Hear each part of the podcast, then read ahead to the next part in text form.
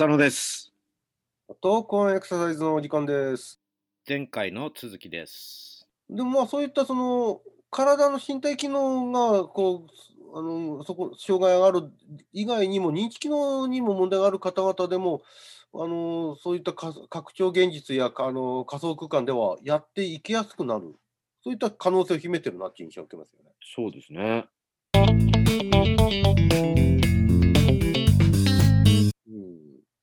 ただここで一つ問題になっていくのは当然ながら、その心の問題っていうんですか、感情とか、うんそれがその身体が拡張するに伴って、こうマッチできるのかなっていう気はちょっとしますよね。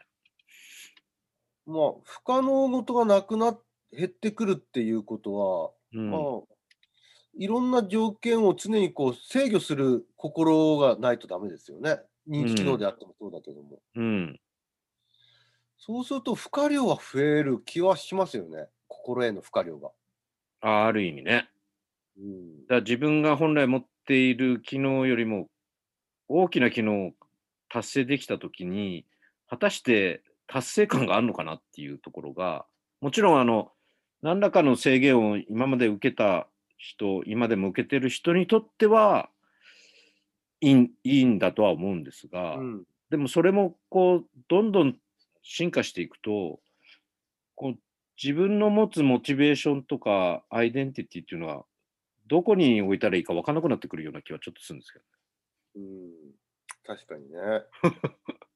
あのーまあ、こんなこと言っちゃどうかとは思うけど、うん。昼休みがもうできなくなってきますもんね。え？あ、ずずる休み。確かに逆にね、もうずる休みする理由がないですもん。頭が痛いんでっつってもね、なかなか、いや、アバター使ってやってみたいな。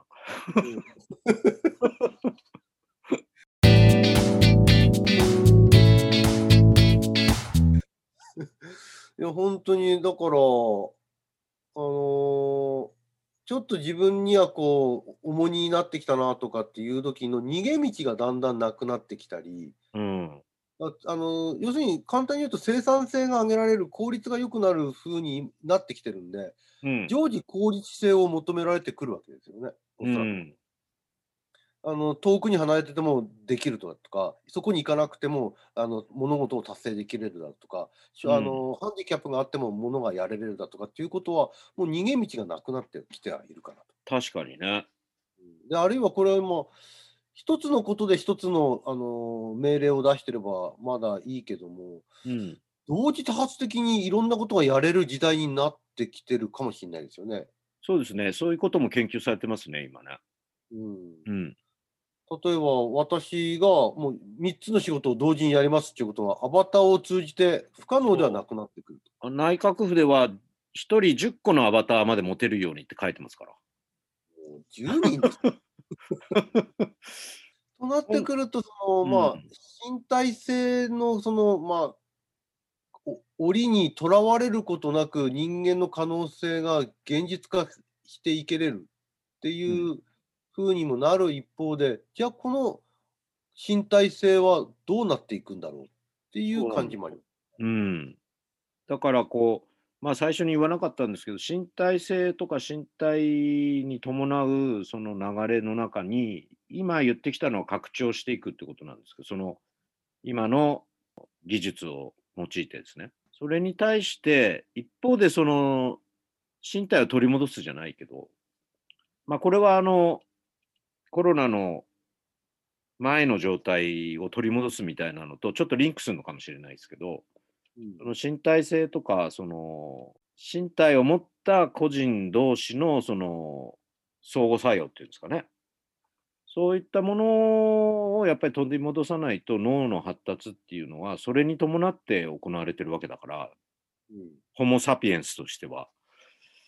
だから、まあもちろんそれがホモ・デウスっていうか、もう別の進化の形で取るんだって言っちゃえばまあそれまでなんですけど、まあ一応その流れがあるものとしては、その身体性を取り戻す、まあ極端に言うと、その東洋的な武術的な身体性みたいなものっていうのが、一方で見直されてきたりもしてんのかなっていう。その東洋的なあの身体性っていうのは、心身一元論的に心と体の融和みたいな感じですかね。まあ、極端に言うとそうなのかもしれないですけどね。うん。まあ、実際にはあの運動発達の中では脳の発達っていうのはやっぱり環境と自分の身体との相互作用によってその機会が失われてしまうと脳はなかなか発達できないということはもう分かっていることなので大雑把に言えばねやっぱりそういう実際のリアルな体験っていうのがまあ一方で重要視されたりするかなって気もするんですけどね。うん、僕たちの立場だとこう運動動作活動こういったそのに人人間のそのリアルな肉体を通じてこう、まあ、健康に寄与していきたいだとか、うん。生活人生に意味のあるものをもたらしていきたいっていうのは多分僕らの立ち位置だと思うんですよね。うん。一方でこうそこの身体性にとらわれることなく、えーいろんな活動が活動っていうんですか人間の社会活動がこう達成、えー可能になってきてるっていう時代があるという例えば今の、えー VR や AR を利用したかことなんかそうだと思うんですよね。うんで極端な話なんだけどまあ別に体がそんなに動かなくたってやりたいことがやれるんだったらいいんじゃないのっていう。うんうん、どどこが硬かろうが、まあ、痛かったら痛み止め飲んで寝て、あとはアバターがやってくれるみたいな。もうそれ突き詰めるとですね、身体がいらなくなってくるんですよね。うん、そして、まあちょっと SF チックになるけど、マトリックスの世界というか、ねえ。うん、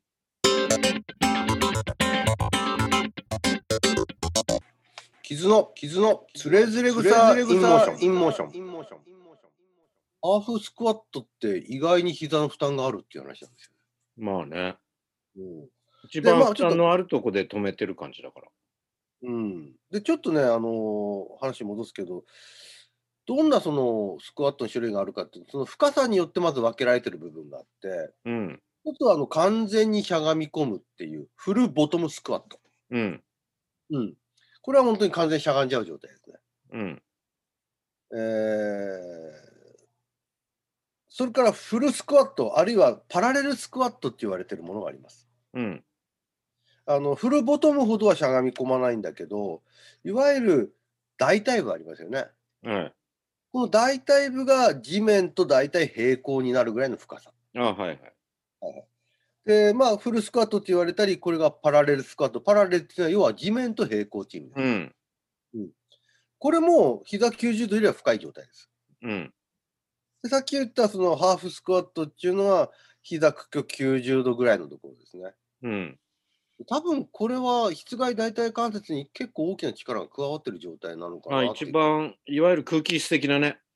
そうそうそうそう。で、あともう一つ、それよりももうちょっと浅くて、クォータースクワット。まあ、はいはい。大体、うん、あの全運動の4分の1ぐらいの角度っていう感じなんでしょうか。大体その大腿と地面、太ももと地面の角度が、まあ、30から45度ぐらい。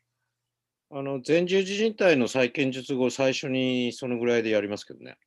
あやりますよね。うん、それがこの頸骨の前方移動をある程度小さくできるか、あんまり大きくしなくて済むっていう、うん。そんな条件だったと思いましたけど。まあもちろん負荷はかけないけどね。うん、で、これが、あの重りは持たないけど。そうそうそう。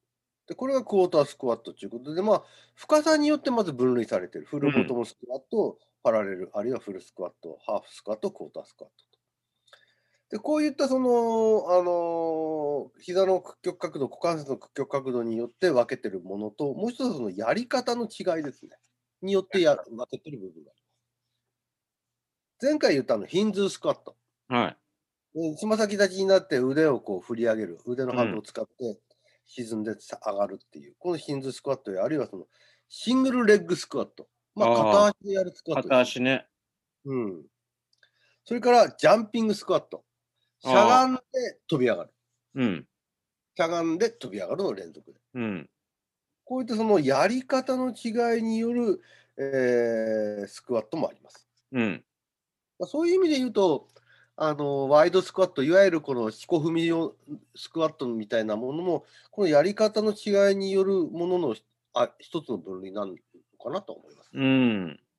まあ、ポジションがちょっと違うっていうかね、C が違うというか。うん。その面をちょっと変えて、まあ、あの、スクワットのやつ読んでると、その足の、まあ、広げてる幅を変えるだ変えることで、その使う、主導する筋肉をいろいろと切り替えていけれるメリットがあるということは書いてましたね。確かにね、あれ、意外と規定されてないんだよね。だから、テレビのエクササイズ番組なんか見るときも、ワイドにし広げながらも体幹も前傾させてる人もいれば、うん。まあ、本当にまっすぐ下がっていくっていうイメージ。まあ、俺はどっちかと違いを明らかにするのにそっちの方を指導するんだけど、うん。まあ、どうしてもこう体幹前屈もして、なんか両方混ざったような、あの、コンビネーションみたいなのも出てきたりして、まあ、それが悪いってわけじゃないんだけど、まあ、目的を明確にできるかどうかかなっていうところもありますよね。そうですね。あのうんこれも2000年代初めの方のあの文献にもあるんですけども、うん。その今言ったように股関節主導でやるか膝主導でやるかで筋活動に違いがあるかっていうのを調べてる文献もあったんですよね。うん。うんでそこの出てくる、まあ、結論的には何目的にするかで使うものを変えていきましょうっていうことは書いてありますけどね。うん。まあ、今言ったようなことなんだろうとは思うんですよね。うん。やり方はいろいろとあるんだけど、何目的にしますか、どうしたいんですかっていうことで、ちょっとやり方をあの決めていった方がいいでしょうそれ意外とそのやり方があまり伝わってないのと、その、じゃあ、その、このやり方はこういう目的ですっていう明確な定義もあんまり実はさ、うん。まあ、うちらは仕事上す、自分たちで定義してるけど、うん。あんまりこう、コンセンサス得られた定義があるのかないのかすらわかんないよね。そう。あのースクワットの文献をちょっと漁ってみると、意外にスクワットって研究されてないってことは、大抵どの序文にも書いてあるんですあ、よ。やっぱりそうなんだね。うん。うん。さらに次回に続きます。